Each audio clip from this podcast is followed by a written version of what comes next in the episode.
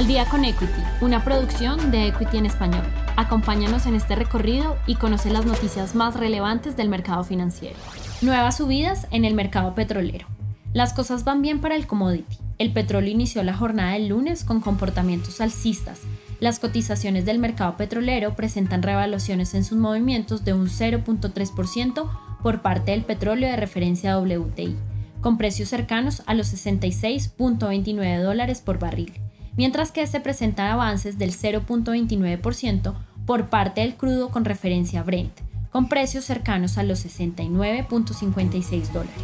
Este fortalecimiento se da como resultado de un ataque del grupo rebelde iraní a dos instalaciones petrolíferas ubicadas en Arabia Saudita. El ataque se generó por medio del uso de drones y misiles. Por el momento, el petróleo Brent aumentó 37% en lo que va del año por el factor de mayor riesgo geopolítico.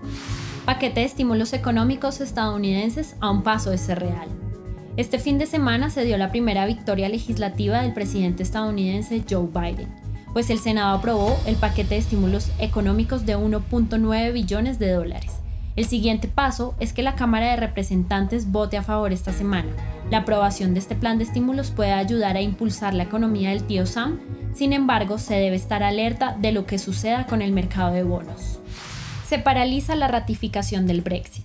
Ha pasado más de un año desde la salida del Reino Unido de la Unión Europea y se mantienen tensiones entre las partes.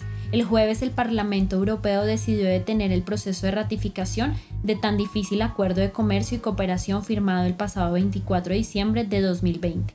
Tras esto, falta la aprobación de los eurodiputados para que dé el comienzo del acuerdo. Se creería que para esto se haría una votación a finales de marzo.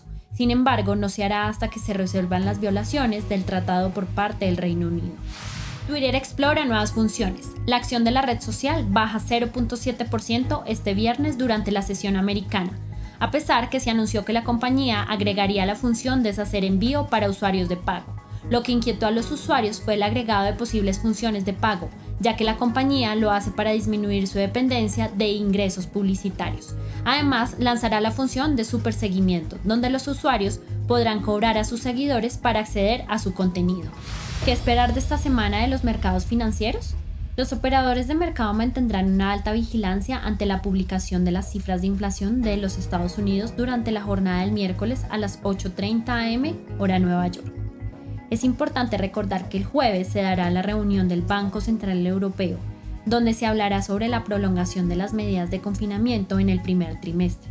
Los responsables de la política monetaria evaluarán el daño del crecimiento económico en el contexto de un despliegue de vacunación. Y finalmente, el Reino Unido publicará en la jornada del viernes el informe del Producto Interno Bruto de enero, donde se esperará una fuerte contracción desde que el país volvió a un confinamiento nacional completo y los efectos del Brexit golpearon el comercio. Esto fue Al día con Equity. Nos escuchamos en el próximo episodio.